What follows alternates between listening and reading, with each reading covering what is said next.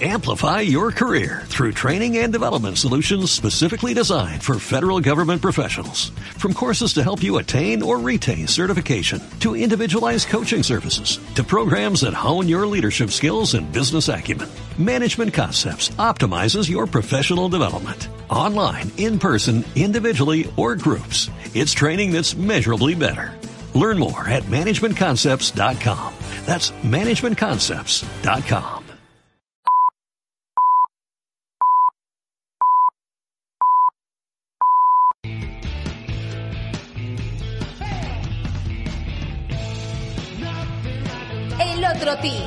Con Javier Jiménez.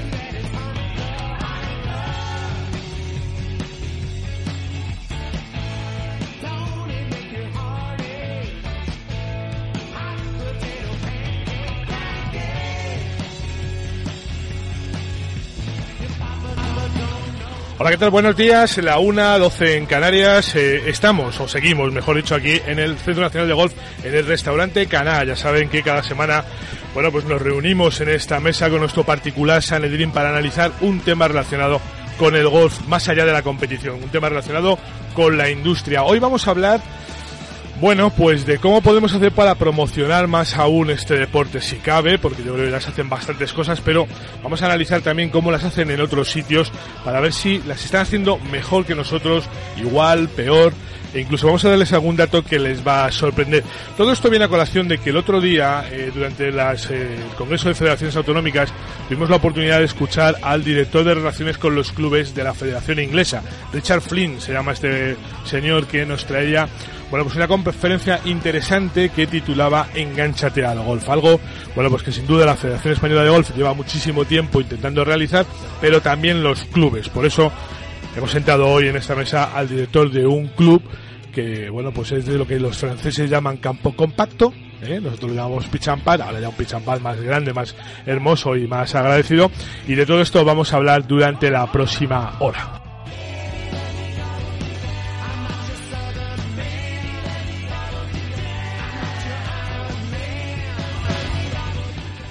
Bueno, eh, hilamos un poco con la semana pasada. ¿Se acuerdan que hablábamos de licencias? Hablamos de esa disminución en el número de licencias en los últimos eh, meses, en los últimos años ha ido cayendo. Sin duda ya se está estabilizando un poquito y sin duda va aumentando, pero ahora hay que buscar la fórmula de que esos jugadores que se acercan al golf permanezcan en el golf.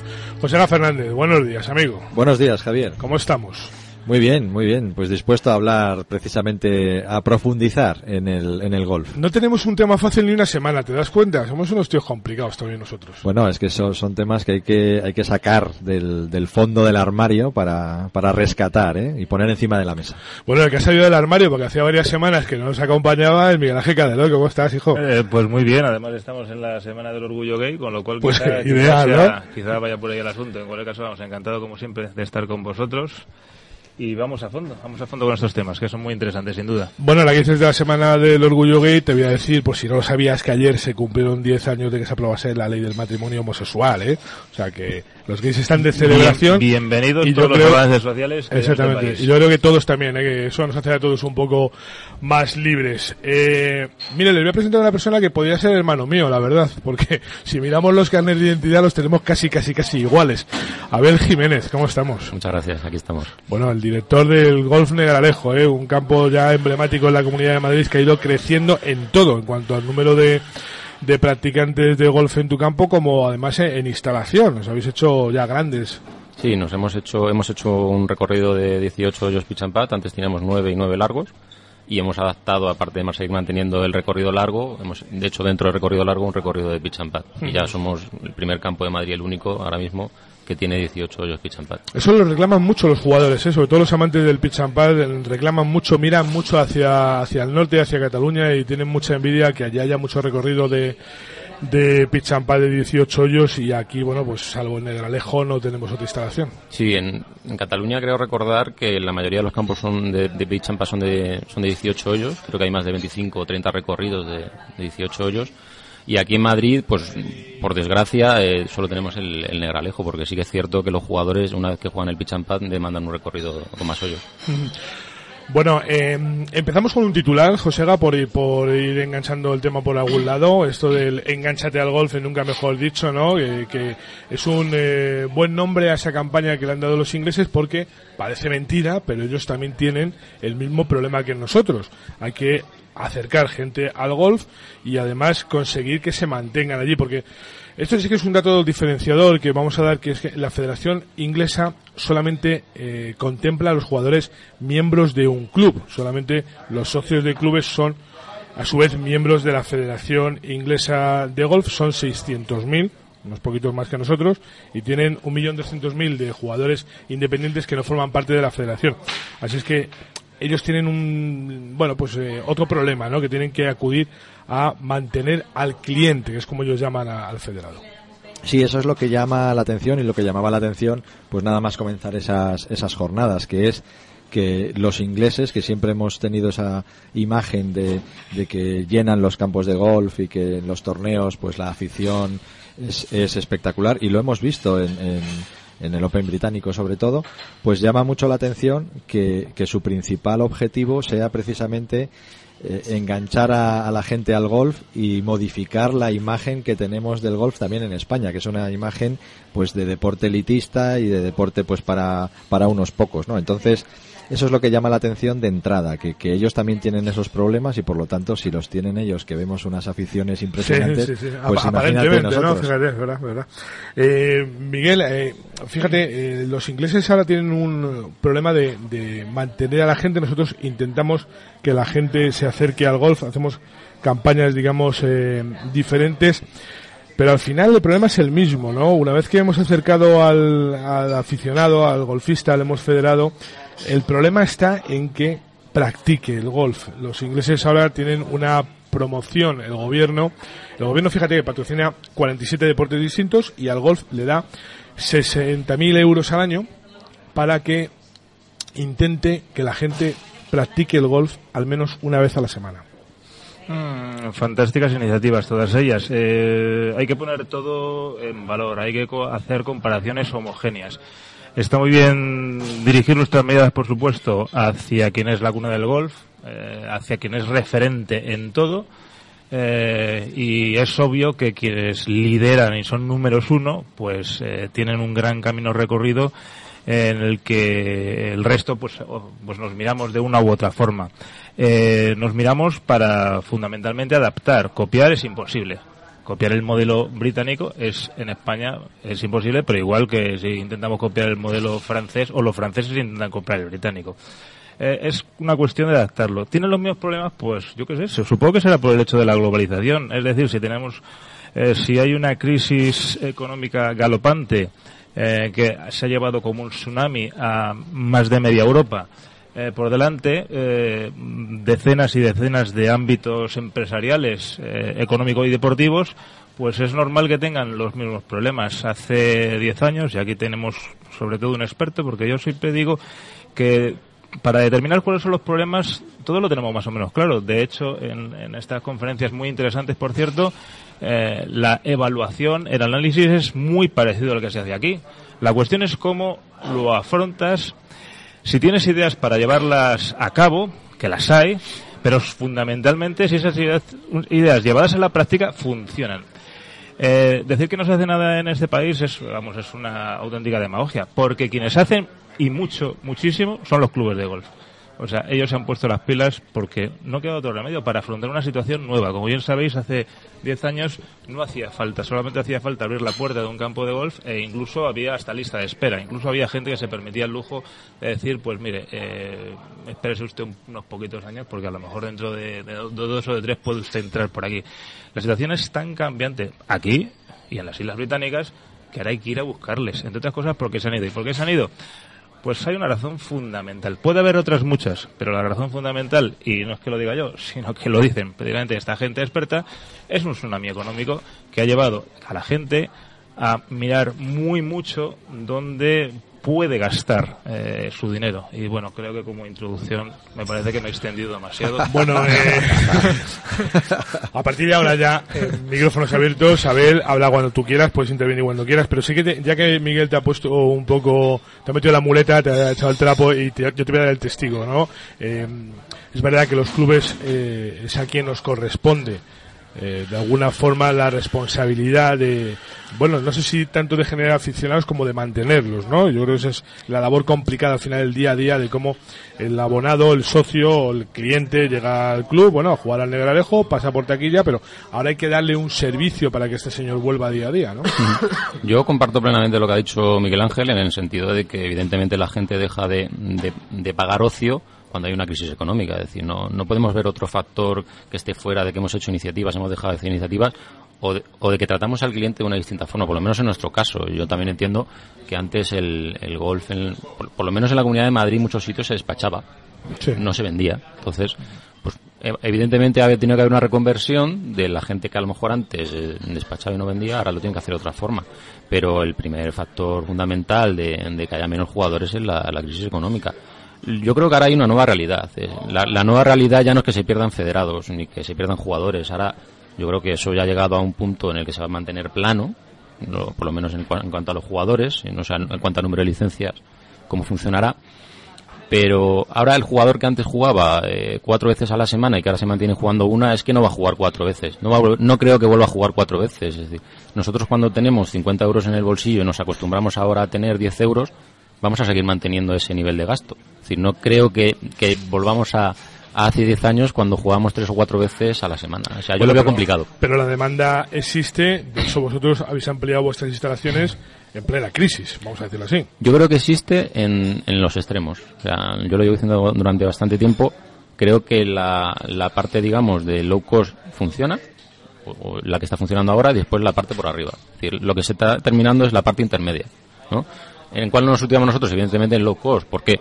Porque tenemos un campo que es la tercera, la tercera parte de una superficie, de un recorrido de 18 hoyos grande, y por esa razón nosotros podemos tener unas tarifas mucho más baratas, son más accesibles, no hay socios, no hay cuota social, no pagas nada al mes, Sí, sí, sí. es un eso- campo 100% abierto. Eso, eso está claro. Quiero decir, la, la proporción en el coste eh, está claro, pero también la proporción en el ingreso, con lo cual al final estás en el mismo mm, punto que el campo grande. Es decir, el campo grande tiene 100 de gasto y tiene 50 de ingreso, tú tienes 50 de gasto y 25 de ingreso. Pero yo dir- haría una distinción ahí. Por ejemplo, un campo de 18 hoyos grandes, mm, el nivel de gasto siempre se tiene que mantener. Es decir, lo que siempre decimos, eh, nosotros haya cero o haya mil jugadores, tenemos el mismo nivel de gasto. Pero en un campo que es una superficie muchísimo menor, el nivel de gasto es totalmente inferior. Entonces, es más fácil el poder hacer iniciativas en ese sentido que el que pueda hacer un campo grande, porque un campo grande no puede vender Greenfield a 10 euros. Porque no es rentable. Es que lo que la gente tiene que entender también, que jugar un campo de 18 hoyos grande en la Comunidad de Madrid no puede valer por debajo de 30 a 35 euros. Ese es mi punto de vista. Porque eso no es, eh, no es, no se puede mantener en el tiempo. No se puede. ¿Es rentable no tener salidas que venderlas baratas? siempre es mejor tener salidas baratas a no venderlas, evidentemente, es vender espacio vacío. Pero aún así, es decir, para cuando nosotros hacemos los cálculos o lo- las proporciones, tú sabes eh, al final cómo calculas el precio del Grifia en función a tu nivel de mantenimiento y al nivel que tienes de gasto al final de año. Sí. Y sabes que tienes que vender X salidas. Si esas X salidas no las vendes, da lo mismo que la vendas a 10 que la vendas a 20. No vas a llegar nunca a ese tope de ingreso. Por eso, en ese sentido, un campo de 18 grande tiene mucha más dificultad que a lo mejor que la que podemos tener nosotros con un campo más reducido. ¿Habéis ganado en salidas desde que habéis ampliado el campo? Sí, sí, sí. Hemos aumentado, sobre todo este año, la tendencia está en un 5 o 6% más. Bueno, no de está salida. mal, ¿no? Sí. Yo creo que es una tendencia que se está un poco aplicando en Madrid. Yo no sé. Centro Nacional, yo creo, no sé, yo creo, no sé si irá por ahí, no tengo el dato, pero yo creo que, que hay una pequeña remontada este año. Es decir, yo creo que el, que el año donde fue plano totalmente ya, donde se llegó a la base fue el 2014. Sí. Pero fíjate que estamos eh, aproximadamente en el mismo volumen de licencias perdidas, ¿no? Los, el número de- el porcent- porcentualmente, quiero decir. El, el número de, de jugadores que ha ganado el Negralejo es más o menos el número de licencias que se han perdido en global. Sí, sí, efectivamente. Eh, hemos retrocedido a, niveles, eh, pues, precrisis, en ese sentido, pero como bien decía Abel, eh, se nota una tendencia a, a, bueno, a quedarse plano, a la estabilización. Eso, es- eso es un muy buen dato, eh, se mire por donde se mire. Eh, en el Congreso se, se dijeron cosas muy interesantes. Eh, me vienen a la memoria. Eh, no solo hay que fidelizar al que ya está, sino que, por supuesto, hay que buscar al que no está, al que no ha jugado al golf. Eh, esa labor tremenda, eh, insisto, yo me quito el sombrero ante las gestiones que están haciendo los clubes a día de hoy, no es inmediata, no es aplico esta esta técnica de, marketing de venta o de o de intentar de captar nuevos clientes y es que lo voy a solucionar es que al, al, mes siguiente ya lo voy a tener. No esta es una labor a muy largo plazo y se verá reflejada dentro de mucho. Eh, es cierto que el golf necesita eh, que por abajo, es decir, la gente joven, pues eh, bueno, captar ese tipo de jugadores para bueno que la, esta pirámide invertida que, que caracteriza a nuestro deporte y a muchos otros, es decir, que hay mucha gente mayor jugando y muchos menos jóvenes, pues obviamente es por ahí abajo por donde se tiene que rejuvenecer el asunto. y en esa se está, se está haciendo, pues sí, los clubes hacen una labor magnífica con, con, niños, con escuelas.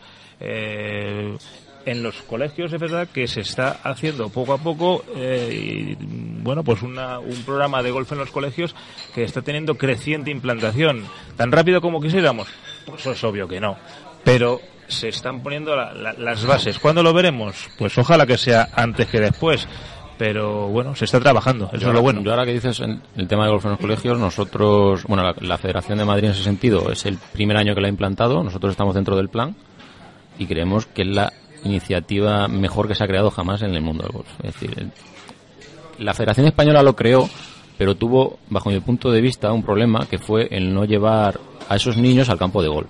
Lo que sí que está haciendo con la Federación de Madrid es que esos niños lleguen al campo de golf, tengan clases dentro del campo de golf y se, le, se un poco con lo que es la instalación. Es decir, donde se quedó coja la Federación Española fue precisamente en dejar al niño de golf en los colegios. O sea, el, el, niño tiene que ir al campo de golf. Si el niño no ve el campo de golf, no, por supuesto, al final no se consigue nada. Es, es obvio, tienen, que verlo, tienen que disfrutarlo, tienen que conocerlo, tienen que, que, amarlo, ¿sí? Es que si no es imposible. Bueno, Abel, te has olvidado, perdona Javier, te has olvidado de, de, la promoción que se hizo en las playas. Que no sé si está al mismo nivel antes o después de, del golf en los colegios. todos son iniciativas positivas desde mi punto de vista. Otra cosa, insisto, es que el resultado eh, no se corresponda con lo que queremos. Pero el sacar el golf de su ámbito natural, desde mi punto de vista, y si fuese por mí, y si hubiese presupuesto, yo lo haría siempre. Porque es la única forma precisamente de cambiar, al menos ligeramente, una conciencia social. Tenemos la conciencia social, desgraciadamente, en este país, bueno, no solo en este, los británicos decían lo mismo, y los franceses, sí, igual, idem de idem, que es el elitista, etcétera, etcétera. La única forma es demostrarle a un señor en un centro comercial o en una playa, si es verano, pues que, tío, que cualquiera puede coger un palito. Yo te voy a decir una cosa de, respecto a lo de las playas y, dejamos el tema. Eh, en la playa tiene un problema la gente está. No, la gente, la gente en la playa está acostumbrada al golf. Quiero decir, el golf para el veraneante es una actividad de playa. Es lo que se juega después de cenar en el minigolf con una Coca-Cola y, y pues normalmente está fresquito. Quiero decir, ahí, ahí no me parecía que era el sitio adecuado, pero hecho está, hecho queda. Ahora sí, sí que digo una cosa que hay que alabar a la Federación Española, en principio, eh, más allá del golf en los colegios, es que siempre se ha preocupado y mucho de generar afición entre los más jóvenes. Y eso es una cosa que el otro día, por ejemplo, eh, Richard Flynn eh, comentaba, además con tristeza, que la Federación Inglesa adolece de ello. Es más, solamente hay 4.000 niñas en Inglaterra que jueguen al golf. Habla de niñas, niños seguramente hay más, pero niñas hay 4.000. Nosotros, mientras que ellos tienen 4.000 niñas jugando al golf, nosotros tenemos a 5 mujeres jugando en la mejor liga del mundo. O sea, que quiero decir que en ese sentido la Federación sí que ha trabajado muy bien. Ahora hay que llegar al golf en los colegios, como tú bien dices. El golf en los colegios, en la instalación está fenomenal, pero hay que hacer una acción más allá, que es padres al golf. Mm. ¿Eh? El niño al golf no puede ir solo, eh, tiene que ir con su padre. Entonces hay que aficionar al padre, porque si no, ¿qué leches hace el padre cinco horas mirando cómo el niño juega? Mm. O aficionamos al padre al golf o a, la cafetería del campo, pero tenemos que darle un, movimiento para ir. Yo creo que las, dos cosas van unidas. Al final, el padre, por lo menos por nuestra experiencia, eh, anterior al tema del golf en los colegios, cuando el padre termina llevando al niño, como tiene que llevarle todos los días, al final el padre termina dando bolas esa es nuestra experiencia que tenemos. O sea, una cosa viene ligada con la otra, en ese sentido. Sí, sí, sí. Ahí la clave es eh, el cambio de mentalidad que se comentó en, esas jornadas, ¿no? Precisamente lo que decía Richard Flynn era eh, que hay que flexibilizar un poco las ofertas. Y ya hemos llegado a un punto en el que, y precisamente por eso tenemos los mismos problemas que Inglaterra, Francia o Estados Unidos, que ya el golf no se ve, hay que reconocerlo, que ya no se ve como un deporte elitista, porque hay mucha gente que puede jugar, y lo que hay que hacer ahora es, en esa popularización del golf, pues crear ofertas, crear, eh, eh, flexibilizar un poco la, la, la, oferta para que los jugadores clientes pues puedan elegir y ese cambio de mentalidad pues es lo que lo que se, se lleva ahora y es lo que dijo el presidente de la Federación de Golf de Madrid, Ignacio Guerra, ¿no? que vivimos en momentos de cambio y hay que adaptarse a ese cambio. O sea, el golf tiene que adaptarse, ya es un deporte más dentro de las actividades extraescolares y todo eso. Entonces, se ha integrado en otro círculo. Bueno, vamos a ver cómo funcionan las actividades extraescolares, ¿eh? porque eh, vimos ahí al señor de TGA, ¿no? Y, eh, bueno, yo diría muy entregado, pero claro, eh, competir con otras 50 actividades extraescolares me parece complicado. En cualquier caso, eh, esa iniciativa que es que es interesante y muy buena, eh, yo vuelvo un poco al principio. Funciona en el modelo americano, no es exactamente igual que el nuestro. Nuestro sistema educativo no es, no es exactamente igual, ni los colegios son exactamente iguales, con lo cual está muy bien eh, bueno, um, adaptar las mejores ideas que tiene ese programa, que sin duda las tiene, pues para que funcione también en, en, nuestra en nuestra sociedad española. Es así de simple. Pero lo que lo que no se puede, lo que no podemos pretender es que el golf pase de ser una cosa especial para unos pocos a que se convierta en una cosa para todos y además que sea la más importante. O sea, eso no puede ser. Yo creo que ya se ha integrado más o menos en una actividad común, pues igual el que hace fútbol, el que hace baloncesto, pues también puede hacer golf y ya está, y quedarnos ahí. Tampoco vamos a pretender que toda la clase pues haga golf. Pues que haga el que quiera, ¿no? Yo creo que ahí está también el, el secreto. Lo, lo, que sería fundamental, eh, lo hemos hablado en otras ocasiones en estos magníficos micrófonos, es que el golf tuviese más visibilidad. Y más visibilidad significa simple y llanamente, eh, bueno, pues que, que se vea por la televisión eh, nos va a hacer mucho bien, eh, aunque queda un año, un poco más de un año, que en los Juegos de Río de Janeiro eh, la gente, aparte de ver la lucha grecorromana, que tiene su interés, eh, pues también vean el golf. No, eh, o lo tuvo. no, pero es, es, o, lo muy, tuvo, o, lo tuvo, porque la lucha salió del programa olímpico. ¿eh? O sea, los, los, juegos, los, juegos, en... los Juegos Olímpicos son fundamentales para que deportes minoritarios eh, tengan visibilidad y acaben mmm, siendo eh, bueno captados por la sociedad como algo normal y eso nos, nos va a venir muy muy bien tenemos que ser menos pudorosos, efectivamente, pero sigo diciendo, eh, es muy difícil que alguien trate como normal una actividad que requiere ya no de dinero, ya no, yo creo que el elitismo no va por el coste ni por, eh, sino por el tiempo que requiere practicar la actividad. Al final hay que ser una persona ociosa, entre comillas, para poder dedicar una jornada laboral al golf. Tú tienes una hora de desplazamiento, cinco horas de juego y una hora después, por lo menos, para compartir con tus amigos y tomarte una cerveza después de jugar. Al final, son siete horas eh, lo que yo, requiere y ese yo creo que es el problema. Yo creo que iría un poco más lejos en, en, en, ese sentido. No creo que sea un problema solo de tiempo. Yo creo que el gol es algo que no va a poder ser fácil nunca de jugar. Ya, Entonces, por supuesto. El, uno yo, para mi, nuestro punto de vista en cuanto a, a escuela, el principal barrera que se encuentra una persona que no sabe jugar al gol es el tiempo que tarda en llegar a un campo de golf. En jugar bien. O sea, tú juegas al padre con los amigos y a la tercera vez ya está jugando. Al gol, eso es imposible. Sí, pero la, es gente, imposible. pero la gente que lo tacha de elitista o que tiene ese concepto de elitista ni siquiera sabe que, siquiera. que aprender a jugar al golf es tedioso, mm. no lo sabe. Simplemente sabe que necesita de un tiempo, de un desplazamiento, de unas cosas que su vida no la tiene y no le permite, ¿no? Fíjate, en Inglaterra se considera un deporte elitista, ¿no? A nivel popular, claro, porque la gente no entiende esa circunstancia. Si sí, todos hablamos de que vas por San Andrews y te montas en un taxi y el tío lleva en el maletero los palos y cuando puede, ya, pero es que... Eso es, pasa en San Andrews. Claro, pasa en San Andrews, efectivamente. Es como si aquí hiciéramos, no sé, en marinador todo el mundo lleva bañador, claro, sí, por supuesto, efectivamente, porque estás allí y vives de eso, ¿no?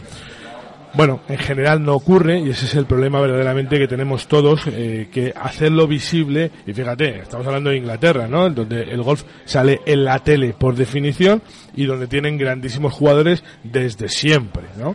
Con lo cual a ellos no les es extraño. Aquí cada vez que en el telediario dicen que alguien ha hecho algo en el golf, normalmente es uno y en uno, que es una actividad circense, ¿no?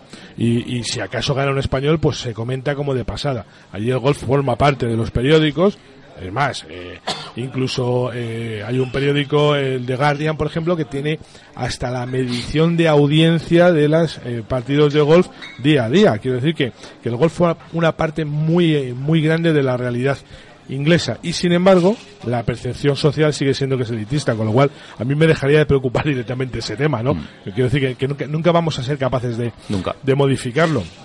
En, cu- en cualquier caso, de todas formas, ese tipo de, eh, de clichés eh, que se ponen sobre el golf también se ponen sobre otras actividades que se realizan en nuestro país y suelen tener más una base ideológica que, de- que del propio deporte en sí. Es decir, se quiere atacar a un determinado grupo social que se supone que está jugando al golf, cuando bien es cierto que quienes eh, formamos parte de esto sabemos que es muchísimo más amplio que esa supuesta élite económica que eh, aparte oja- ojalá pudiese, vamos, ju- jugasen todos porque entonces seríamos muchos más. Eh, pero bueno, la verdad es que la, base social de- del golf español es muy amplia. Hay afortunadamente todo tipo de estratos sociales, socioculturales, socioeconómicos y bueno, esos clichés no dejan de ser casi siempre, al 99%, comentarios muy demagógicos. Pero bueno, es que entrar en esta batalla es... Bueno, pero pero fíjate, nosotros, yo creo que nosotros mismos, eh, nosotros mismos eh, nos hacemos poco visibles. Pongo un ejemplo, eh, que a lo mejor es una eh, es una chorrada, pero me parecería una buena acción. Fíjate, es más, se la voy a proponer a estos señores. El Ayuntamiento de Madrid ya sabemos que su que nuestra querida alcaldesa ya ha hecho sus apreciaciones acerca del golf y las cosas que quiere hacer con, con algunos campos de golf y sin embargo en el seno del ayuntamiento eh, entre los funcionarios del ayuntamiento tiene el club decano entre los clubes sin campo de Madrid, ¿no? Que es el Puerta del Sol. Lo forman los propios funcionarios del ayuntamiento. Qué buena labor de cogerles y decir, querida alcaldesa, vente un día con nosotros, vamos a ver dónde podemos poner las patatas y dónde pateamos. Veámoslo entre todos, ¿no? Al final quiero decir que nosotros mismos nos hacemos poco visibles a la sociedad. De todas maneras, esa medida que dijo la, alcalda, la alcaldesa, Bueno, yo pienso que es poco real, claro. porque en- entre otras cosas el club de campo me parece que tiene 25.000 socios Claro. y seguro que hay muchos votantes suyos que están son socios del club de campo. Entonces, no sé, me parece un poco una salida del tiesto. Eh, eh, ella, misma nunca ha dicho que eso fuese realmente una acción de No, las que si- si no- si cosas no, que se hicieron en un mitin. eran bueno eran simplemente pues bueno una de las mm, miles y miles de propuestas que, que gente con, con ganas de cambiar la sociedad española pues bueno han, han plasmado en un papel. Pero de ahí a que a que obviamente se lleve a cabo pues dista vamos eh, hay distancia abisal Eh, no por nada sino porque aplicando el sentido común parece pa- parece que, que, que dista mucho de esto no pero pero bueno Perdona que te diga, macho. Los de El Prat están encantados de ser de Terrassa porque yo me acojonaría, con perdón, cuando tengo una directora de comunicación del ayuntamiento que es una que se dedica a pegar por la calle, ¿eh? O sea que la siguiente sería esa, ¿eh? Vamos a ver cuántas de esas exhibiciones hace a partir de ahora. Estoy convencido que el, el poder modera, ¿eh? Sí, ni, ya, pero la acción está hecha, quiero decir que, que, que es como todo, ¿no? Aquí le, le pedimos a un señor que entregue su acta por decir barbaridades y está que por hacerlas no decimos nada. Bueno, en fin, cosas que pasan. Luego hablaremos de, de los campos compactos que decía el amigo este francés, ¿no? Le gustaba ¿eh? lo del compacto. ¿eh? A mí fue una de las ponencias que, por ejemplo, no me gustó, sinceramente, porque él entró de una forma, es decir, eh, crear 100 campos. La mayoría como objetivo tenían que ser públicos. Después, el siguiente dato, de los que habían hecho, el 15% era público y el 85% iniciativa privada. Bueno, Ahí se me cayó el- porque esa, el fue, esa Total. fue la promesa que ellos pusieron sobre el papel para ganar la Ryder, lo consiguieron y una vez que la habían ganado dijeron pues ya está.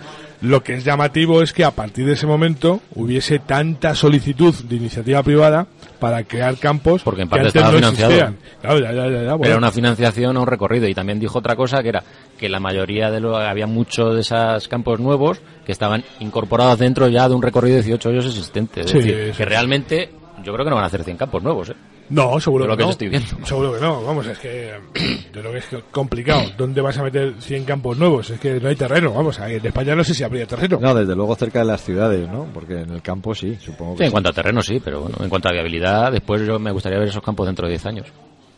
Ya, veremos a ver. Bueno, eh, Una cosa es hacerlo y otra cosa después verlo, ir a ver una revisión dentro de 5 o 10 años. Es un poco luego la vuelta Francia. Es un poco lo que decíamos antes. eh, la idea eh, e- es buena.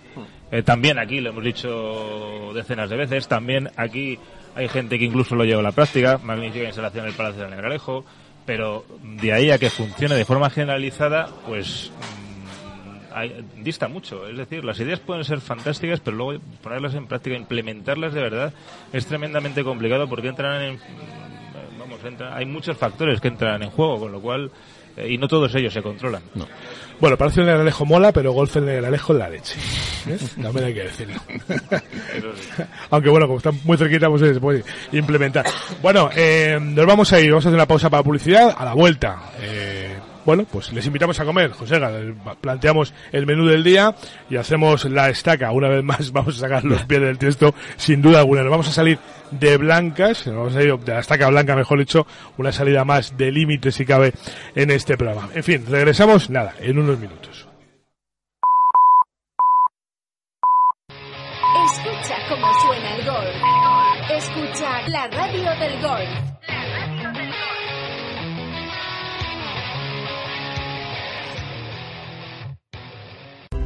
¿Quieres mejorar tu juego? ¿Quieres rebajar esos pads que llenan de golpes tu tarjeta? Okiline Golf es la solución que andabas buscando. Okiline Golf es un producto revolucionario con el que entrenar diferentes aspectos de tu golf. Está avalado por Kiko Luna y con él verás cómo mejoran tus resultados casi sin darte cuenta. Okiline Golf es además el gadget de moda, el regalo perfecto para cualquier ocasión. Okiline Golf está a la venta en la página web www.ocalinegolf.com y en tiendas especializadas. Y lo mejor de todo es que solo cuesta 20 euros. Consigue ya tu Okiline Golf y que no te lo cuenten. Si estás buscando una actividad para realizar en familia, acércate al golf. El golf te permite pasar con los tuyos más tiempo que cualquier otro deporte, realizando una actividad física mientras paseas por un entorno natural y saludable. No importa la edad ni la condición física. Anímate y pregunta cómo iniciarte en cualquiera de los clubes madrileños o en la Federación de Golf de Madrid. ¿Necesitas estar concentrado y en plena forma hasta el hoyo 18? Caption T está diseñado para aportar suplementos que favorezcan y potencien específicamente la forma física y mental de los golfistas. Los profesionales saben que la concentración es un factor determinante, por eso los componentes de Caption T mitigan la fatiga mental y ayudan a mantenerte enfocado en tu juego. Puedes encontrar Caption T en tu club y en nuestra web caption.com. Caption.com. ¿Quieres conocer todos los datos, curiosidades, chascarrillos y anécdotas que rodean el golf? Eso que siempre quisiste saber y nunca te atreviste a preguntar, te lo cuenta Chiquitrillo cada semana en Wikigolf. 30 minutos cargados de historia en la radio del golf. ¿Sabes por qué a la Costa del Sol se le llama la Costa del Golf? Para todos aquellos que empezáis a disfrutar del golf, la Costa del Sol ofrece la mayor variedad de campos y además es punto de encuentro donde se dan cita grandes profesionales, amateurs, seniors, juniors y, por supuesto, tú. Aprovecha los fines de semana y tus vacaciones y ven a conocer el mayor y mejor destino de golf de Europa. Málaga y la Costa del Sol te esperan. No lo dudes, si vienes, vuelves. Si quieres aprender a jugar al golf, si lo que buscas es mejorar tu técnica con profesores cualificados o simplemente divertirte en un entorno natural y privilegiado, entonces Somontes Green es tu lugar. Aquí podrás practicar por solo un euro y disfrutar de la variada gastronomía de En Boca, un gastrobar donde encontrarás un menú diario al mejor precio. Además, Somontes Green es la sede oficial de Endpoint, el método de pad que está revolucionando el circuito americano. Acércate a conocer nuestra escuela. Estamos en la carretera del Pardo, kilómetro 3400, o descúbrenos en www.somontesgreen.com. Presume de ser el mejor informado. Escucha Par 72. Javier Jiménez te acerca a la actualidad del golf nacional e internacional, con entrevistas a los protagonistas de la jornada y las crónicas de los torneos con las voces más destacadas. Cada tarde a las 8 tienes una cita en la radio del golf.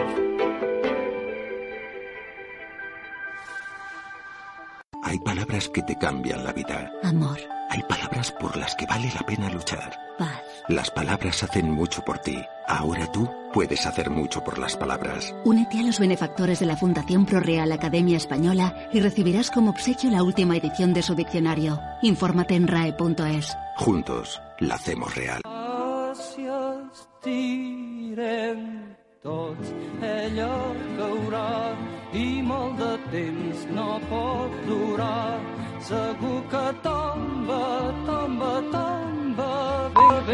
Bueno, pues si a alguien le quedaba dudas que este programa además lo que hace es proselitismo e intenta atraer a las masas, pues Juice Jack cantando la estaca cada semana para abrir este espacio de información general. Eso sí, antes y dada la hora que es, una menos 25, 2 menos 25 de la tarde, pues lo mejor es comentarles el menú del día que van a encontrar en el restaurante Canal donde nos encontramos realizando este programa cada semana. Primer plato, espagueti al pesto verde con almendras de temporada o crema San Germain lacado con polvo ibérico y crujiente de puerro y carpacho de melón con jamón en flor, rúcula y virutas de queso manchego. A mí de la flor que no me toque la espina. O sea, la mezcla, ¿cómo se llama?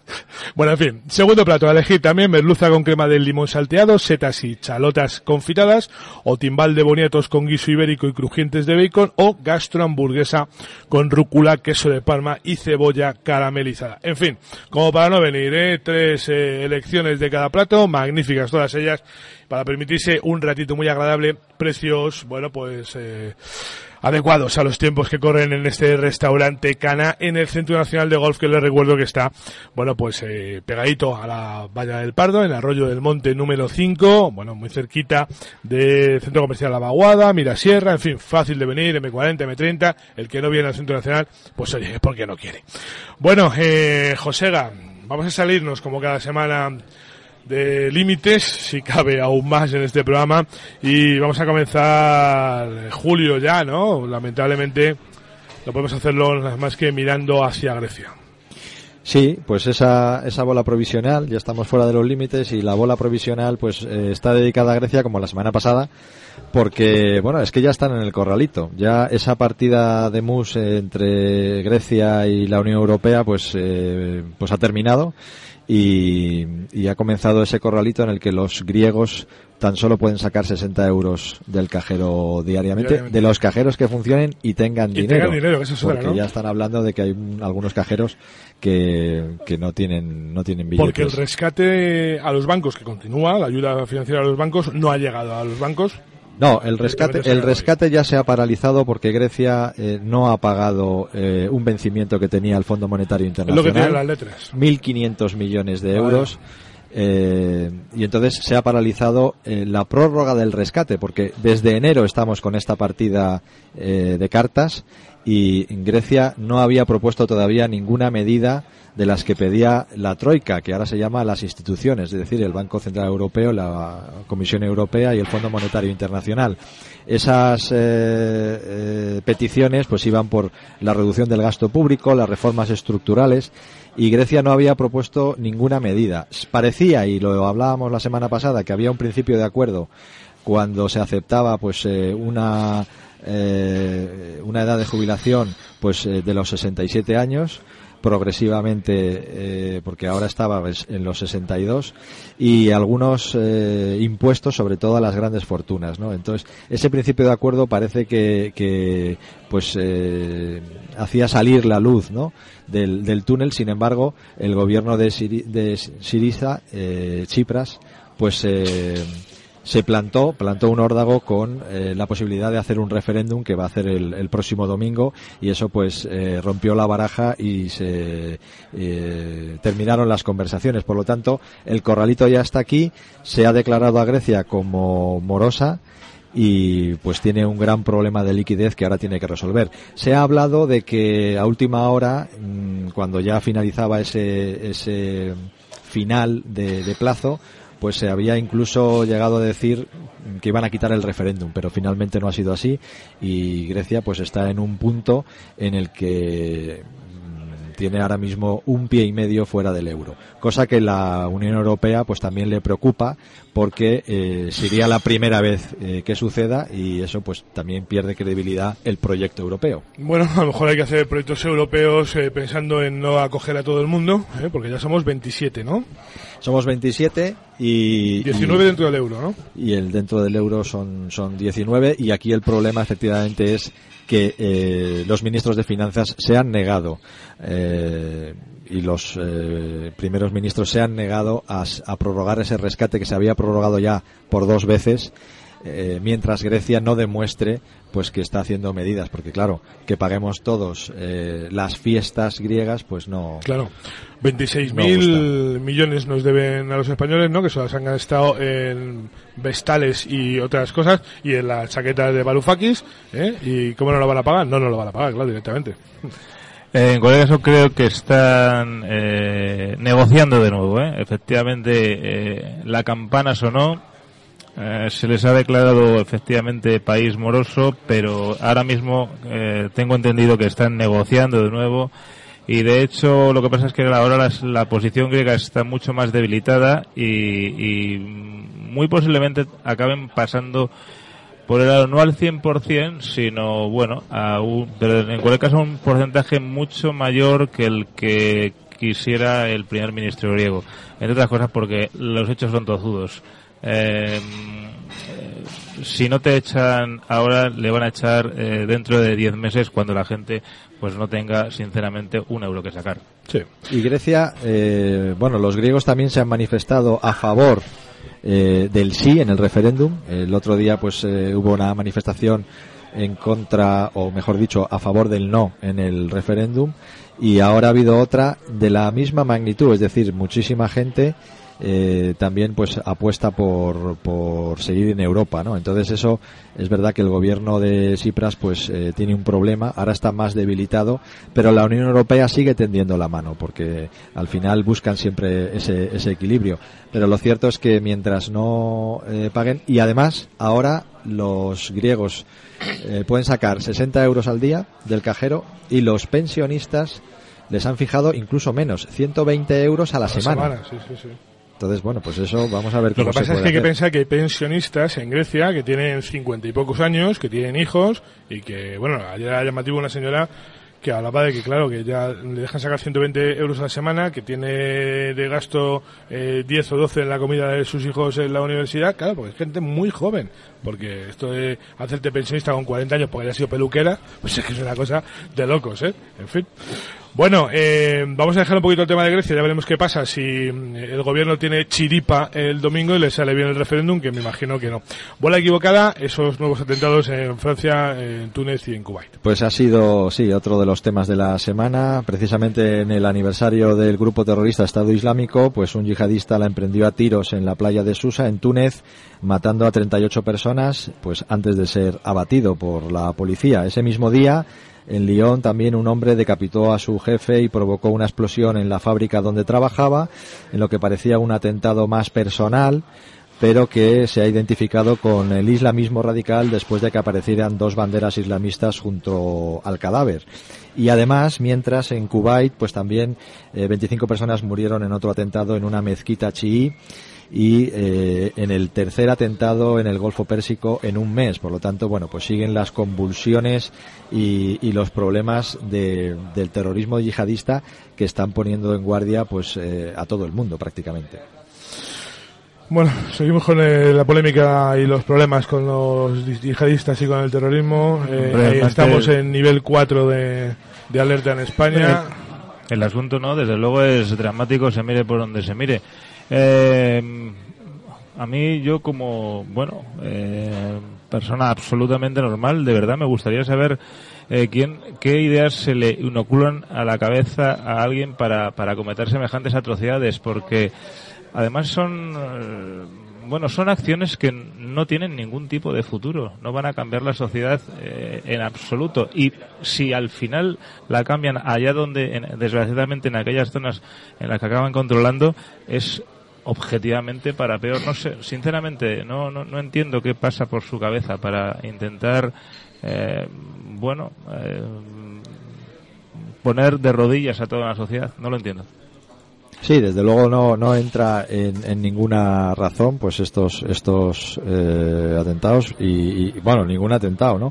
El caso de Túnez es especialmente eh, preocupante porque eh, bueno pues es el, el, único país que la primavera árabe pues consiguió un eh, proceso democrático y, y, el país ahora mismo eh, una de sus principales industrias que es el, turismo después del atentado en marzo de, en el Museo del Bardo, pues eh, su industria turística está ahora mismo eh, pues muy paupérrima, porque es que claro, eh, las playas y, y, y, todo este sector pues ahora mismo se han cancelado muchísimos viajes y, es un verdadero problema. Bueno, eh, uno de los principales objetivos eh, del terrorismo es eh, que se le dé publicidad y en este programa la publicidad se paga, así es que lo dejamos aquí.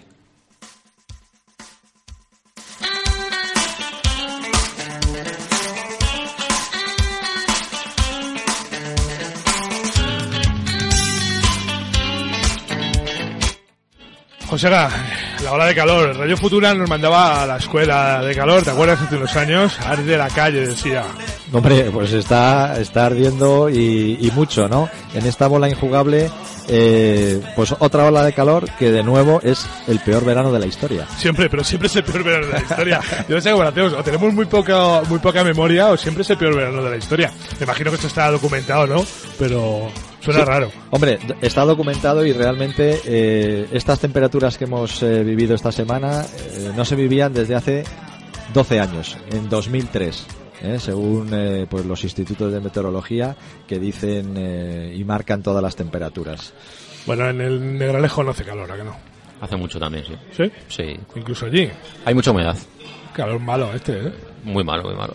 Bueno, ya baja la temperatura, pero dicen que mañana otra vez volvemos a las mismas. Yo no noto que baje demasiado. ¿eh? Es que dos grados no sé si se nota, ¿eh? No. En cualquier caso, a la sombra. Ad admirable precisamente la afición de numerosos golfistas que hacen caso omiso a estas condiciones sí. meteorológicas y siguen practicando su deporte. Los locos del gol lo llamo como yo. si no pasas absolutamente nada. Sí, sí, sí eh, fantástico. Sí, hay gente que viene a mediodía a jugar a las 2 del mediodía con 40 grados y dice... No sé. bueno, hemos entrado en el verano, hemos entrado en la primera semana de, de esta, de esta estación y, y lo hemos hecho pues eh, de la mejor forma posible, con 40 provincias por encima de los 40 grados, eh, noches complicadas, eh, con eh, por encima de los 32 grados. El umbral del descanso, ¿no? Que dicen. El umbral del descanso, eh, sí, sí, sí, es, vamos, unas noches eh, absolutamente locas para intentar dormir con este calor y pues en provincias como en Jaén y en Córdoba se han superado los 43 grados. Claro, eh, son, son cifras que asustan y que hay que prevenir porque hay que saber también eh, eh, hidratarse y algunas recomendaciones pues para incluso los que vienen a jugar al golf pues para que no ocurra ningún problema. Oye, dicen que hay que beber eh, 3 litros de agua al día, pero yo me pregunto si el cuerpo humano que tenga esa capacidad de beber 3 litros de agua. De cualquier otra cosa es fácil beber 3 litros, ¿verdad? Pero de, de agua se hace complicadete, ¿eh? Se hace complicado, sí. No, yo, yo creo que sí, sobre todo en estos momentos de calor, eh, el cuerpo asume. Hay que recordar que somos un 70% de agua, eh, el cuerpo humano. Entonces, eh, pues ¿cómo le vas a echar más? Sí, sí, uno se va, se, se, reintegra todo. Eh, entonces, hay que hay que beber mucho de verdad, porque con estos calores luego hay que evitar las horas centrales. Eh, o sea, los que vienen a jugar a las 3 de la tarde pues es heroico pero también es, es peligroso hay que ir eh, también bien eh, con una gorrita para que no haya ropa ligera también por favor uh -huh. eh, y luego refrescarse refrescarse continu continuamente mucho. aquí hay muchos lagos con lo cual pues es una es una posibilidad bueno Radio Futura no te voy a preguntar si te acuerdas de los 80 Miguel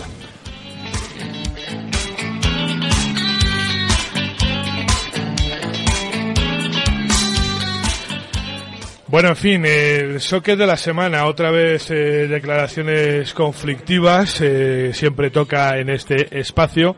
Esta vez de un tenista, de Rafa Nadal, hablaba de, bueno, pues esa polémica que mantienen con la Federación Española de Tenis, a cuenta, bueno, pues de la gestión de, de José Luis eh, Escañuela y, y de la capitanía de la, Iba a decir de la Ryder Cup, fíjate cómo estoy obsesionado. ¿eh? ya, todo de. La, de la Cup Davis Cup de, de Galadeo. Un momentito y lo escucho. La Federación Española de Tenis,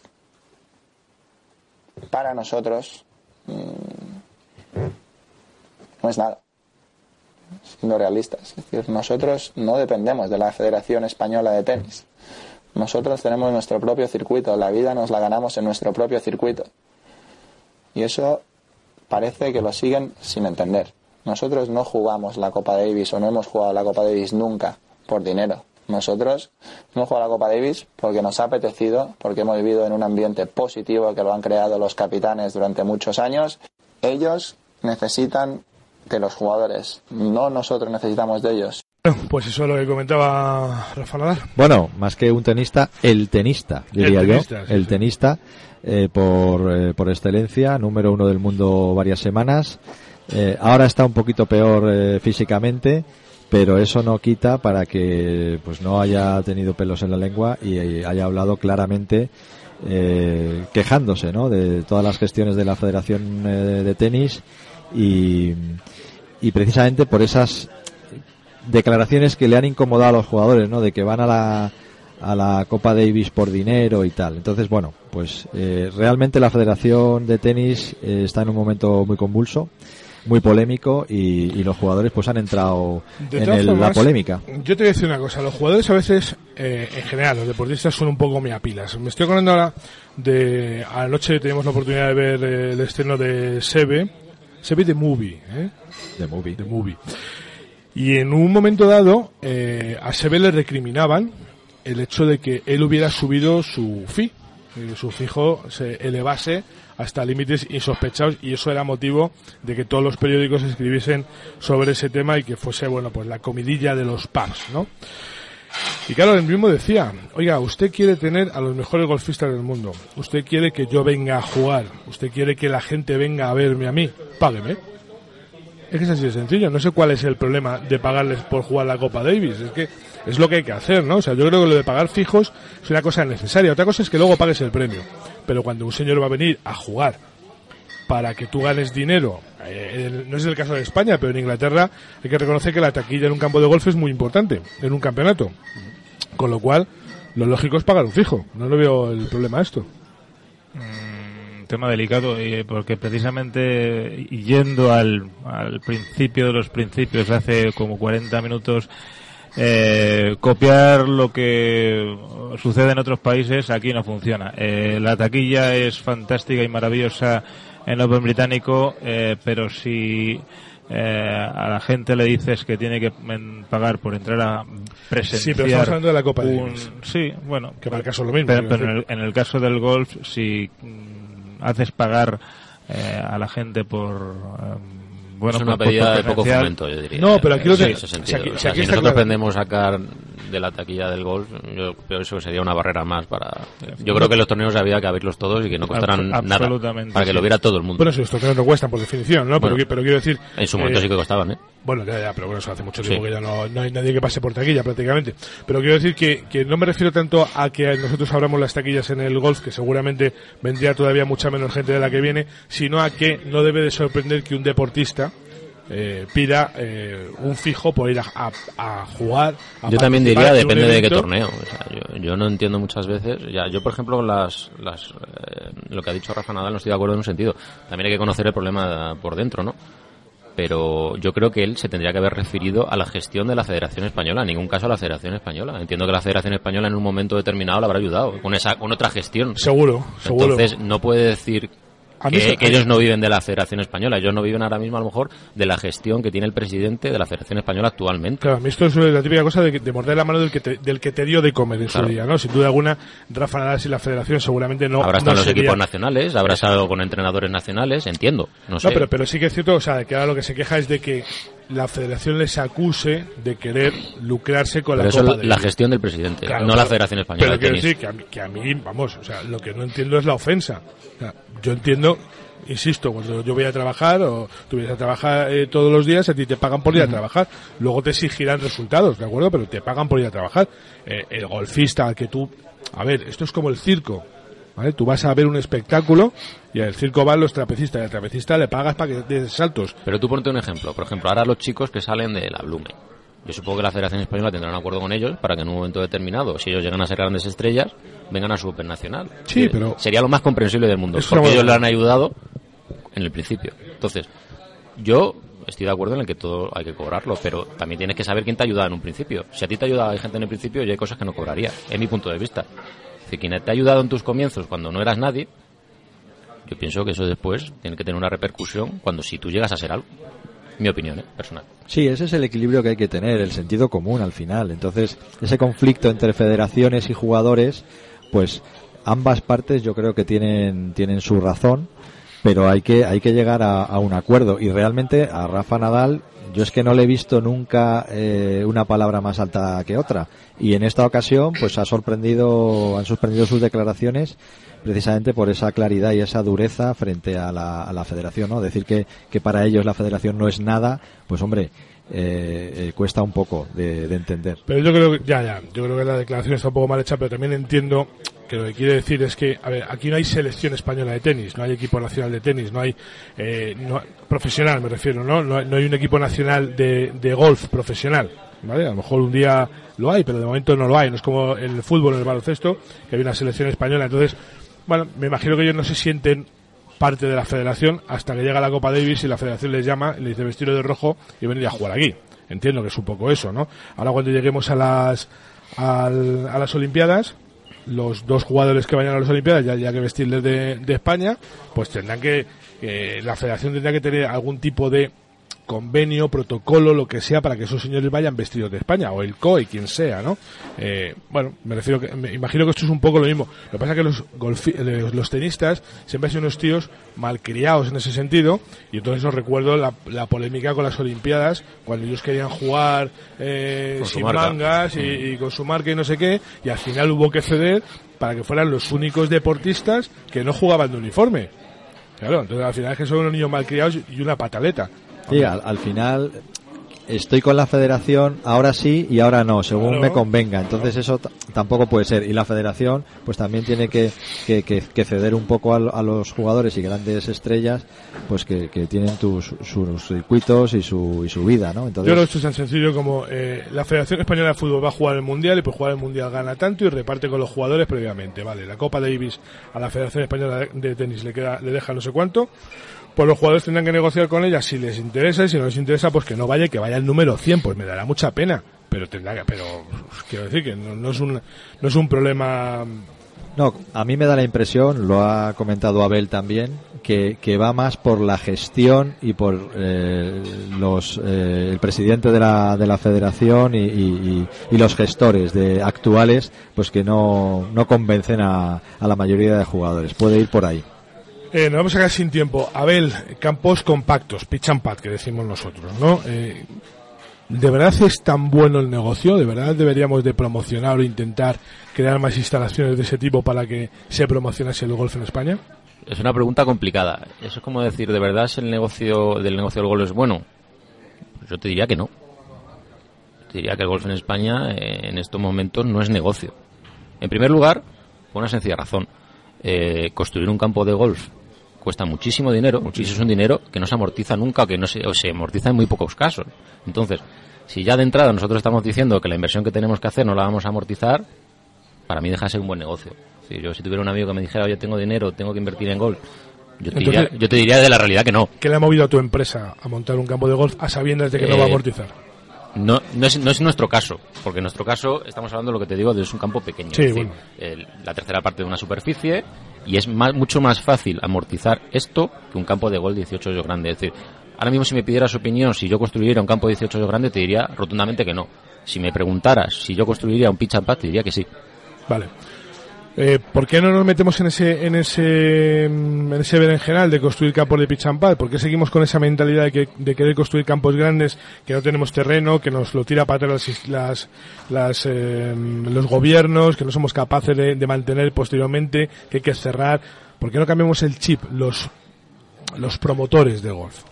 Yo esa pregunta no te la puedo responder. Tenés que preguntársela a la gente que a lo mejor intenta hacer ahora mismo, construir un campo de 18 hoyos grandes y, y no se plantea en ningún momento en hacer una, una instalación mucho más pequeña, mucho más reducida. Pues se piensa que realmente la rentabilidad está en el 18 hoyos grande, nada más fuera de la realidad. Es, decir, es que es lo contrario. O sea, la rentabilidad ahora mismo puede llegar a estar en un campo corto, que Mm. tiene la sexta parte de un mantenimiento de un campo grande. Ayer veía Sebe la película y me acordaba de ti, Caderot, macho. Sebe jugaba con un Hierro 3 y tú tenías tu Excalibur. ¿Dónde está Excalibur? Bueno, mi Excalibur, yo, eso sí que, que gran palo. Este lo voy a ceder yo a un museo. Es con lo que empecé yo a, bueno, a, a dar palos por estos campos de España. Eh, interesante todo lo que habéis hablado. Eh, si se construyen campos cortos a día de hoy es algo muy obvio. Eh, es porque eh, la iniciativa privada, que es la que ha hecho que se pasen de 200 campos en España a 400 en apenas 10 años, es porque, bueno, eh, funcionó en base a un modelo. Nos guste o no, era un modelo inmobiliario. La, la, la rentabilidad, la inversión se recuperaba por ahí si se va abajo el modelo inmobiliario de este país, pues se va abajo ese, ese modelo de golf. Miguel Ángel Cadero, director de comunicación de la Real Federación Española de Golf. Gracias, una semana más, ¿eh, amigo? Incluso con Excalibur. Incluso con Excalibur. Abel Jiménez, el director del Golf en Gararejo. Una instalación muy chula que además ha crecido y que merece la pena ir a visitar. Y le invitamos a todos los que sean de Madrid o próximos que no dejen de pasar por allí. Muchas gracias. A ti por venir. José Gá, gracias hijo, ¿eh? Otra semana de dar estacazos por el mundo. Bueno, ayer viendo la película de Sebe me dieron unas ganas de irme a la playa impresionante. Sí, no, a mí también. Y de reclamar patatas, digo, patatas, sí. Oye, las palomitas es otro tema, ¿eh? Para hablar de los cines. Ya hablaremos. Ya hablaremos, sí señor. Eh, Javi Blasque, nuestro técnico, gracias amiguito, ¿eh? Una semana más. Volvemos esta tarde a las 8 en Par 72. Gracias a todos.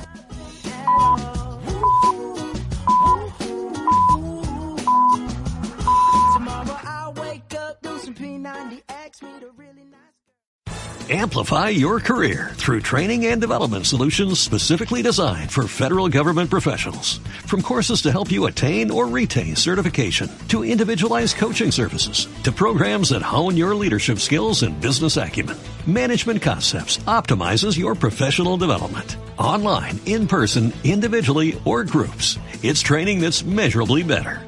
Learn more at managementconcepts.com. That's managementconcepts.com.